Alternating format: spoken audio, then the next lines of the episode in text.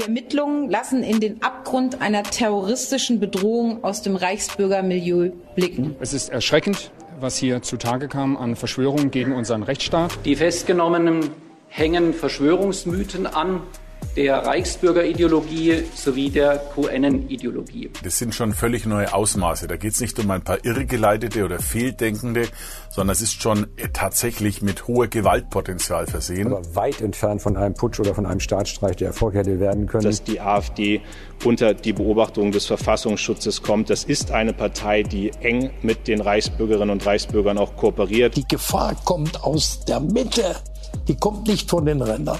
Die Gefahr ist, dass die Mitte äh, infiziert wird. Großalarm am vergangenen Mittwoch. In den frühen Morgenstunden durchsuchen mehr als 3000 Beamte von Polizei und Staatsschutz Wohnungen in ganz Deutschland, auch in holländischen und italienischen Orten. Es ist einer der größten Antiterroreinsätze der bundesdeutschen Geschichte. Das Ziel? Eine Gruppe sogenannter Reichsbürger, die mutmaßlich den Bundestag stürmen und den deutschen Staat stürzen wollten. Waren das nur Spinner? Oder zeigt diese riesige Razzia ein ernstes Problem auf, das bisher vernachlässigt wurde? Wer sind diese Reichsbürger überhaupt und wie gefährlich ist ihre Ideologie? Willkommen zum Stimmenfang, dem Politik-Podcast vom Spiegel. Ich bin Viorika Engelhardt und über diese Fragen habe ich am Dienstag dieser Woche mit Wolf Wiedmann-Schmidt gesprochen, dem Spiegel-Experten für innere Sicherheit. Wolf, nun fast einer Woche Abstand zur Razzia. Wie gefährlich war das denn? Das war durchaus eine Bedrohung, die ernstzunehmend war, weil die Gruppe sehr, sehr ideologisch verbohrt ist, sehr überzeugt und getrieben von Verschwörungsideologien und offenbar auch bereit, ja, äh, Ideen, Pläne, Überzeugungen in die Tat umzusetzen und einen Systemumsturz herbeizuführen. Das klingt natürlich erstmal total verrückt, so eine kleine Gruppe, wie soll das denn überhaupt gelingen? Und ich glaube auch nicht, dass man realistischerweise davon ausgehen kann, dass auch nur ansatzweise so ein Putsch gelungen wäre.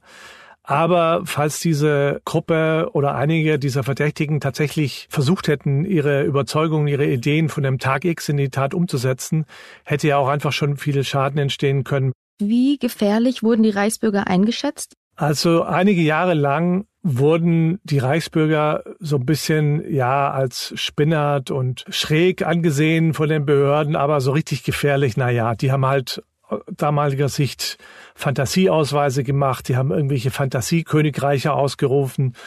Das hat man lange Zeit nicht so ganz ernst genommen und dann hat 2016 ein Reichsbürger in Bayern einen Polizisten erschossen, dem sollten damals die Waffen weggenommen werden. Da ist dann die Polizei angerückt und dann hat der Reichsbürger geschossen und auch einen Polizisten dabei getötet. Spätestens da sind auch die Sicherheitsbehörden dann doch schon wach geworden und haben das Phänomen ernster genommen, sowohl die Polizei als auch der Verfassungsschutz.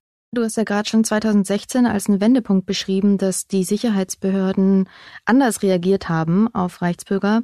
Haben die Sicherheitsbehörden denn jetzt deiner Meinung nach angemessen reagiert? Denke, wenn man solche Hinweise hat, auch auf so ein Netzwerk, wo so eine wirklich schwierige Mischung oder auch bedrohliche Mischung zusammenkommt von hochideologisierten Leuten, die nahezu besessen sind von Verschwörungserzählungen und dazu der Zugang zu Waffen und noch einige Leute, die ausgebildet sind im Umgang mit Waffen, da muss man natürlich als Staat und als Sicherheitsbehörden handeln.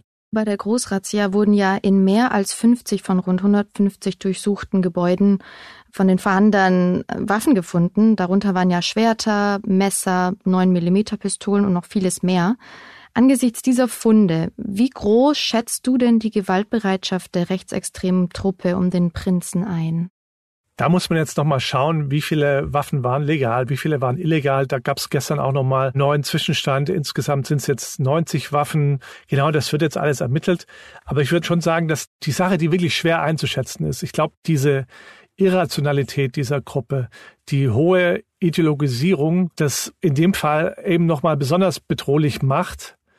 Man weiß offenkundig bei den Reichsbürgern nicht so ganz genau, ja, wann schreiten die möglicherweise zur Tat? Und wie gut war die Truppe denn organisiert? Auch da kann man natürlich nur einen vorläufigen Stand geben. Es gab offenkundig ein paar Leute, die das Sagen hatten, wie Heinrich der 13. Prinz Reuß oder der ehemalige Kommandeur eines Fallschirmjägerbataillons, Rüdiger von Pescatore. Denen wird ja vorgeworfen, dass sie die Redelsführer sind. Dann gibt es andere Leute, die sicher nach bisherigem Stand eine wichtige Rolle gespielt haben sollen, wie die ehemalige AfD-Bundestagsabgeordnete Birgit Malsack-Winkemann. So ein paar weitere Figuren, die da eine, eine, eine möglicherweise wichtige Rolle gespielt haben. Und dann gab es aber alle möglichen Überlegungen, was man eben denn, denn macht, dass man vielleicht mal eine Regierung installiert. Da gab es schon Pläne, da wurde offenkundig überlegt, dass man Kasernen nutzt für die eigenen Truppen, so eine Art Schattenregierung aufgestellt mit einer Art Schattenarmee. Also äh, die Gedankenspiele zumindest waren sehr, sehr weitreichend. Was ist deine Meinung als Fachmann für innere Sicherheit? Wurden die Reichsbürger unterschätzt? In den Sicherheitsbehörden gab es sicher den Einschnitt mit dem Polizistenmord 2016. Aber auch da glaube ich, dass einige dann immer noch gedacht haben, okay, das sind halt trotzdem noch Spinnerte und auch viele, viele Leute, normale Leute denken wahrscheinlich, Gott, ähm, die reden da vom, von irgendwelchen Königreichen, von irgendwelchen Fürstentümern, äh, das ist doch alles vollkommen gaga. Aber man hat natürlich in den letzten Jahren gesehen, dass das nochmal deutlich zugenommen hat. Also die ganzen Schreiben, die bei irgendwelchen Ämtern landen mit Reichsbürgersprech, da werden dann die Faxgeräte geflutet oder gab es auch schon Fälle, da wurden dann irgendwelche Ämter gestürmt von Reichsbürgern, die haben dann behauptet, wir übernehmen jetzt hier die Macht. Und ähm, natürlich hat es in den letzten Jahren zugenommen, spürbar. Es gab immer wieder Verfahren und auch Verbote von Reichsbürgergruppen, aber während der Pandemie hat sich das eben auch vermischt mit anderen Milieus, mit dem Querdenken-Milieu, mit Corona-Leugnern, auch anderen Verschwörungsideologen aus der QAnon-Szene. Also es gibt da so eine neue Mischszene und auch diese Gruppe ist ja eher so eine Mischung aus Reichsbürgern, Querdenkern, QAnon-Anhängern. Diese neue Melange ist das, was wahrscheinlich die neue Qualität auch ausmacht. Wir haben jetzt gerade schon über das Gefahrenpotenzial gesprochen und du meintest ja auch schon, dass es jetzt eine neue Mischkoalition quasi gibt. Ich möchte gerne noch ein bisschen besser verstehen, wer diese Reichsbürger eigentlich sind. Also, inwiefern hängt denn diese Gruppe um Prinz Reuß mit anderen Reichsbürgergruppen zusammen? Man muss sagen, dass die ganze Reichsbürgerszene schon eine sektenähnliche Szene ist. Also da gibt's auch verschiedene Fraktionen, die auch unterschiedliche Vorstellungen haben, welche ja sozusagen Reichsverfassungen aus welchem Jahr denn jetzt zu gelten haben, ob das irgendwie von 1871 oder 1913 ist. Ähm, da gibt es auch irgendwie äh, heftige Auseinandersetzungen der Szene, ähm, verschiedene Gurus und Bücher äh, und, und ja, Bibeln. Gibt zum Beispiel das Buch Die BRD GmbH, ähm, auch diese Vorstellung, dass die Bundesrepublik eigentlich eine Firma ist, ist da weit verbreitet, also kein souveräner Staat. Also das ist keine ganz homogene Szene, sondern durchaus auch ein bisschen eine schwer zu überschaubare Szene mit vielen, vielen kleineren Gruppen. Das heißt, diese Reichsbürger sind bundesweit in Deutschland vernetzt. Die sind bundesweit aktiv, sie sind zum Teil bundesweit vernetzt. Es gibt aber auch immer wieder so, so einzelne, ja, kleinere Gruppen, die dann ihr Ding machen. Wir hatten uns dieses Jahr einen Fall angeschaut, den ich ehrlich gesagt für besonders bemerkenswert und auch bedenklich halt. Und er hat auch gezeigt, dass an manchen Stellen das Problembewusstsein da offenbar noch nicht da ist. Wir hatten herausgefunden, dass ein Reichsbürger, Klaus Maurer, der hat diese Reichsbürgerbibel, die BRD GmbH geschrieben. Das hat er schon 2012 geschrieben, das Buch. Das ist mittlerweile in der dritten Auflage erschienen. Sehr, sehr umfangreiches Ding mit wirklich allen Verschwörungstheorien, die es so in der Szene gibt und hardcore antisemitisch. Es ist ähm, wirklich eine erschreckende Lektüre. Und dieser Klaus Maurer, der ist Psychiater von Haus aus und war tatsächlich jahrelang von deutschen Gerichten als Sachverständiger, als psychiatrischer Gutachter beauftragt worden in Gerichtsverfahren. Ja, das ging eigentlich bis zu unserer Berichterstattung in diesem Sommer. Also es hatten dann zwar manchmal einzelne Gerichte mitbekommen, ah, der scheint irgendwie in der Reichsbürgerszene aktiv zu sein, aber das hat sich irgendwie nicht rumgesprochen äh, zu anderen Gerichten, so dass er bis zu diesem Sommer bundesweit in vielen Gerichten in hunderten Verfahren als psychiatrischer Sachverständiger bestellt wurde und parallel im Internet Videos gemacht hat, in denen er sagt, es ist rechtlich vollkommen okay, Angela Merkel auf der Straße zu erschießen. Das ist gar kein Problem. Und wie kann das sein, dass das so lange nicht aufgeflogen ist? weil er nicht von Anfang an da auffällige Sachen in seinen Gutachten drin hatte oder seine Gutachten aufgefallen sind. Aber dann irgendwann tauchten doch so Reichsbürgerähnliche Sachen auf und dann ist er in Hamburg aufgeflogen. In der Gruppe um Prinz Reuß waren ja jetzt auch Menschen, die man als ja eifrige Mitglieder der Gesellschaft bezeichnen könnte. Also es war ja eine Richterin dabei, ein Kommandant, ein Spitzenkoch, Unternehmer. Ist das denn jetzt eine neue Qualität, dass es so viele aus der sogenannten ja, Mitte der Gesellschaft dabei sind?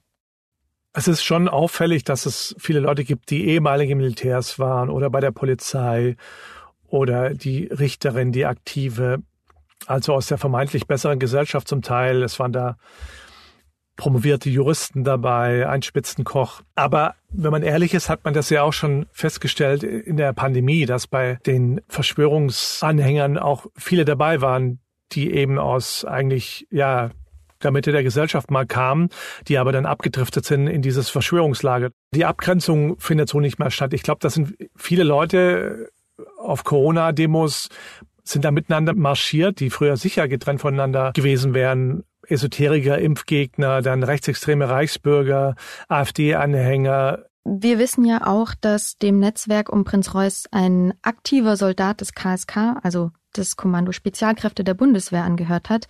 Wie stark sind denn die Verbindungen zur Bundeswehr? Es gab ja in der Pandemie schon immer so Leute, und das sind auch jetzt einige unter den Beschuldigten, die ehemalige Soldaten waren und die da sehr offen angefangen haben, gegen den Staat, die Regierung zu agitieren. Und ähm, in dem Fall ja, war auch ein aktiver Soldat noch dabei, mehrere ehemalige Soldaten. Das zeigt halt schon, dass es auch da eine Anfälligkeit gibt. Und natürlich sind die jetzt auch in einem besonderen Fokus, weil es halt diejenigen sind, die an der Waffe ausgebildet sind, die wissen, wie man mit Waffen umgehen kann, die schießen können. Und wenn die in mutmaßliche Pläne für einen Umsturz oder den Sturm auf den Reichstag eingebunden sind, dann ist es natürlich nochmal eine andere, andere Qualität. Wir wissen ja, dass sich die rechtsextreme Gruppe um Prinz Reuß die rechten Revoluzer in den USA zum Vorbild genommen hat. Das hast du ja auch vorhin schon angesprochen. Und seit einem Jahr sollen sie Pläne für den deutschen sogenannten Tag X geschmiedet haben, an dem sie eben mutmaßlich ins Reichstagsgebäude eindringen wollten. Spricht man jetzt über den geplanten Sturm aufs Reichstagsgebäude, dann denkt man ja automatisch an den Sturm aufs Kapitol in den USA im Januar letzten Jahres. Wo trifft denn dieser Vergleich zu und wo nicht?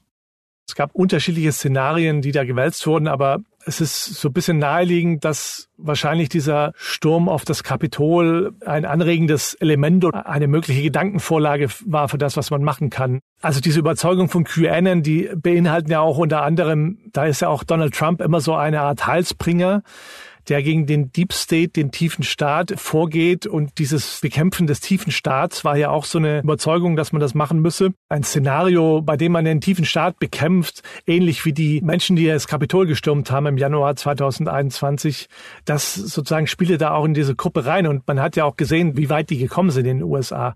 Ich glaube, dass es in Deutschland nicht ansatzweise hätte so weit kommen können, weil die Gruppe ja auch nicht so viele Anhänger hatte. Aber nichtsdestotrotz sieht man da natürlich, was aus solchen Ereignissen passiert, dass eine ganze globale rechtsextreme Bewegung sich dadurch ermächtigt fühlt oder bestärkt fühlt durch solche Ereignisse und dann ja solche Ideen aufgreift und das scheint da stattgefunden zu haben.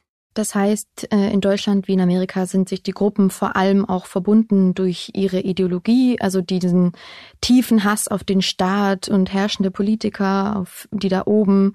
Und daraus ergibt sich dann so ein Gedanke von Widerstand, dass es Pflicht sei, aufzubegehren? Ja, also wenn man wirklich davon überzeugt ist und manche sind davon überzeugt, dass die Eliten dort oben heimlich Kinder im Keller festhalten, foltern und aus ihnen ein Lebenselixier gewinnen oder auf andere Art und Weisen irgendwelche satanischen Rituale vollführen und Kinder quälen.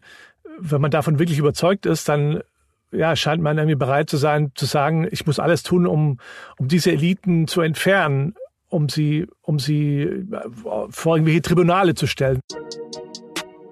In den letzten Jahrzehnten kam es immer wieder zu rechtsextremen Anschlägen in Deutschland. 1992 wirft ein Neonazi Brandsätze auf zwei Häuser in Mölln. Türkische Familien wohnen dort. Drei Menschen sterben dabei, neun werden verletzt. 2011 findet man die Rechtsextremisten Uwe Böhnhardt und Uwe Mundlos in Eisenach tot auf. Mit Beate Zschäpe bilden sie zusammen die Terrorzelle NSU, den nationalsozialistischen Untergrund. Neun Menschen aus Einwandererfamilien und eine Polizistin sterben durch den NSU. 2019 greift ein antisemitischer Verschwörungsanhänger am jüdischen Feiertag Yom Kippur eine Synagoge in Halle an. Danach erschießt er eine Passantin und einen Gast in einem Dönerimbiss. 2020 tötet ein Rechtsextremist in Hanau neun junge Menschen aus Einwandererfamilien. Danach erschießt er seine Mutter und sich selbst. Man findet bei ihm Aufzeichnungen mit wirren Verschwörungsfantasien. Ich würde gerne noch einen Blick auf politische Verbindungen werfen. Wir wissen ja, dass die ehemalige AfD-Abgeordnete und die Ex-Richterin Birgit Malsack-Winkemann, du hast sie gerade schon angesprochen, dass sie seit dem Sommer letzten Jahres auch in die Umsturzpläne involviert war. Wie stark sind denn die Verbindungen zur AfD? Also zum einen ist eben der Verdacht, dass Frau Malzack-Winkemann eingebunden war in diese Überlegungen, auch möglicherweise in, in den Bundestag einzudringen und eben auch die Mittel gehabt hätte, da Verschwörer einzuschleusen, weil sie hat ja auch noch einen Hausausweis, also sie hätte auch noch Leute möglicherweise mit reinbringen können in den Bundestag. Sie kennt sich dort aus und deswegen ist eben der Verdacht der Fahnder, dass sie dabei hätte behilflich sein können. Es ist aber nicht die einzige Verbindung zur AfD. Es gibt unter den Beschuldigten oder Festgenommenen auch noch zwei weitere Personen, die zumindest aktiv waren in der Vergangenheit. Die eine wurde jetzt ausgeschlossen aus der AfD, der andere war mal Stadtrat für die AfD in der Vergangenheit. Also es gibt da mehrere Verbindungen zur AfD. Das kann man einfach nicht wegdiskutieren, das ist so. Und äh, vor allen Dingen eben mit Frau Malzack-Winkemann, die als aktive Richterin jetzt verhaftet wurde. Das ist natürlich auch eine absolute Ausnahme wahrscheinlich in der Geschichte der Bundesrepublik, dass eine aktive Richterin am Landgericht, ehemalige Bundestagsabgeordnete, wegen mutmaßlicher Einbindung in eine terroristische Gruppe verhaftet wird. Gibt es denn Hinweise auf eine systematische Verbindung zur AfD? Es gibt in dem Umfeld ja auch noch andere Personen, die die Ermittler sich anschauen. Es gibt auch Verdächtige in der Gruppe festgenommen, die in anderen Parteien aktiv waren. Zum Beispiel einer der Festgenommenen, der ehemalige Polizist, war Kandidat für die Basis, diese Querdenkerpartei, für die Bundestagswahl 2021. Der Vorsitzende des AfD-Landesverbandes in Bayern, Peter Bistron, hat gerade erst getweetet, ich zitiere, Staatsstreich mit 50 Rentnern, die würden nicht mal das Rathaus von San Marino einnehmen. Inwiefern trägt denn die AfD zur Verharmlosung der Reichsbürgerszene bei? Die AfD versucht das jetzt ins Lächerliche zu ziehen, mit solchen Vergleichen, mit irgendeiner Rentnertruppe oder dergleichen. Aber das ist natürlich schon ziemlich durchschaubar, muss man sagen. Ja, ähm, indem man das klein redet, versucht man dann irgendwie auch klein zu reden. Die Beteiligung einer ehemaligen Abgeordneten aus, aus den eigenen Reihen. Häufig werden ja Reichsbürger als Spinner abgetan und sie werden gern belächelt oder auch für verrückt erklärt. Liegt genau da das Problem, dass sie eben in der Öffentlichkeit meist belächelt werden und dadurch verharmlost und unterschätzt? Ich finde, man kann auch beides machen, um mal ganz ehrlich zu sein man schaut sich das an und vielleicht will man auch erstmal lachen oder lächeln. Und ich würde es auch noch nicht mal jemandem vorwerfen, wenn er erstmal dem Impuls folgt. Aber man darf es aber deswegen trotzdem nicht als harmlos einschätzen, sondern im Gegenteil erwächst eben genau daraus die Gefahr. Ich glaube, je verbohrter man ist und je überzeugter davon, dass es wirklich so ist, dass diese Verschwörungsüberzeugungen alle stimmen, desto eher ist man möglicherweise bereit, zu Gewalt zu schreiten und auch solche Taten umzusetzen. Das heißt, da gibt es einfach einen direkten Zusammenhang. Je ideologisch verbohrter, desto wahrscheinlicher ist es auch, dass es möglicherweise zu Gewalt kommt. Für wen ist denn die Reichsbürgerszene besonders anziehend oder faszinierend? Das ist irgendwie immer wiederkehrend und es kann schon auch sein, dass das bestimmte Leute anzieht, die da dann irgendwie zu so renitenten Rebellen gegen alles werden, die die Ämter bombardieren mit ihren Schreiben, mit ihren Faxen. Ob das bestimmte Menschen sind, die das da anzieht, ist schwer zu sagen. Aber jedenfalls merkt man diesen Mechanismus, der da immer wieder entsteht, dass sich Leute tatsächlich auch verrennen in dieser Form des reaktionären oder des rechtsextremen Rebellentums gegen die Ämter, gegen den Staat und, und sich dann immer tiefer verrennen in dieser ganzen Parallelwelt. Bei den Fällen, die ihr euch angeschaut habt, gibt es da Muster, wenn man sich jetzt die Mitglieder in der Reichsbürgerszene anschaut? Also wenn man zum Beispiel an Alter oder Geschlecht oder Bildungshintergrund denkt? Also es ist schon auffällig, dass es viele ältere Männer und Frauen sind, die in der Szene unterwegs sind. Also ich würde sagen, der durchschnittliche Reichsbürger ist schon eher so Ende 40, Anfang 50 und aufwärts. Und das Männer-Frauen-Verhältnis? bisschen mehr Männer als Frauen, aber es gibt durchaus auch Frauen, die in der Szene aktiv sind und die auch zum Teil eine führende Rolle spielen. Was würdest du sagen, welches menschliche Bedürfnis steckt hinter der Hinwendung zur Reichsbürgerszene? Dass man denkt, Mensch, ich bin klüger als alle.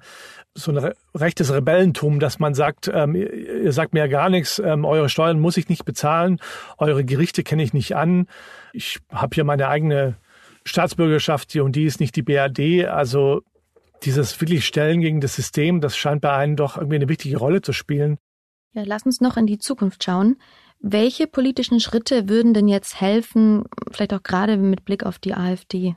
Man kann darüber diskutieren, muss das Waffenrecht noch verschärft werden. Es haben immer noch viele oder zu viele Rechtsextreme und Reichsbürger Waffen. Da kann man noch mal gucken, ob man da noch was machen kann, die Gesetze verschärfen. Man kann gucken, ob man Beamte oder Richter oder Soldaten, die rechtsextrem sind, möglicherweise noch schneller aus dem Dienst entfernen kann, ob man da die Gesetze noch verschärfen kann. Man kann sich auch die Frage stellen, wie man mit der AfD umgeht.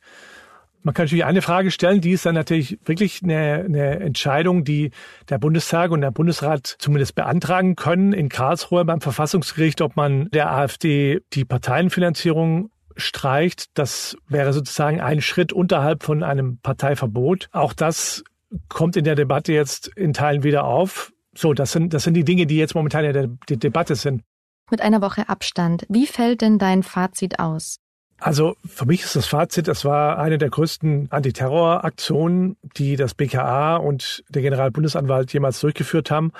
Und offenkundig haben sie eine Notwendigkeit gesehen, dass man so massiv mal reingeht in die Reichsbürgerszene. Also ist jetzt nicht so, dass das alles irgendwie so eine PR-Aktion wäre, wie das manchmal behauptet wurde äh, von Leuten, die das irgendwie kleinreden wollen. Natürlich muss man schauen, was jetzt rauskommt. Das ist so im Rechtsstaat. Äh, jetzt wird weiter ermittelt. Dann muss man gucken, ob das für eine Anklage reicht. Und am Ende dann möglicherweise ein Gericht die Leute dann verurteilt, ob jetzt wegen Gründung einer terroristischen Vereinigung oder auch wegen Hochverratsparagraphen. All das muss man jetzt nochmal schauen. Und welchen Aspekt findest du als Fachmann für innere Sicherheit besonders spannend? Wie diese Gruppe zusammengesetzt war, diese Mitglieder aus Militär, Polizei, eine Richterin, wie das eingesickert ist, auch in Teile des Staatsapparats offenkundig. Das hat man in den letzten Jahren auch immer wieder gesehen. Wir hatten immer wieder Rechtsextremismus-Verdachtsfälle in der Bundeswehr, in der Polizei. Da sind mittlerweile selbst die Sicherheitsbehörden an dem Punkt, dass sie sagen, der Verfassungsschutz sagt, das sind irgendwie nicht mal nur Einzelfälle, wie es ja jahrelang hieß und wo man dann auch gesagt hat, hm, sind es wirklich nur Einzelfälle und jetzt wird eben auch offen eingeräumt, nee, das ist mehr als nur Einzelfälle, sondern es gibt da ein handfestes Problem auch und das hat das jetzt auch mal wieder bestärkt. Jetzt in dem Fall war nur ein aktiver Soldat dabei, aber es waren mehrere ehemalige Soldaten, Polizisten waren dabei, aktive und ehemalige, die unter den Beschuldigten sind. Das finde ich schon bedenklich und auch die Frage, ist es eigentlich mal aufgefallen, vielleicht jemanden, der angesprochen wurde? Offenbar hat die Gruppe ja versucht, weitere Leute anzusprechen, dass sie bei ihnen mitmachen. Also auch weitere Polizisten, weitere Soldaten. Und da würde mich schon interessieren, ist es vielleicht mal jemand aufgefallen? Hat da jemand mal dran gedacht, das zu melden? Ähm, Gab es da schon Hinweise, was, was da läuft? Oder wurde das einfach alles verschwiegen? Weil das war eines der Probleme auch bei vielen dieser rechtsextremen oder rassistischen Chatgruppen, zumindest in der Vergangenheit, dass es eben diese Chatgruppen gab, aber lange dann die anderen, die das vielleicht auch doof fanden, aber Teil dieser Gruppen waren, dann aber nicht dran gedacht haben, das mal zu melden bei ihren Vorgesetzten. Das sind schon so Fragen, die da auch wirklich eine wichtige Rolle spielen in dem gesamten Komplex. Das war Stimmenfang, der Politik-Podcast vom Spiegel. Ich bin Viorika Engelhardt und ich freue mich über Feedback und Themenvorschläge. Gerne an stimmenfang.spiegel.de. Vielen Dank auch für den Support bei der Produktion an Olaf Häuser, Ole Reismann und Philipp Fackler.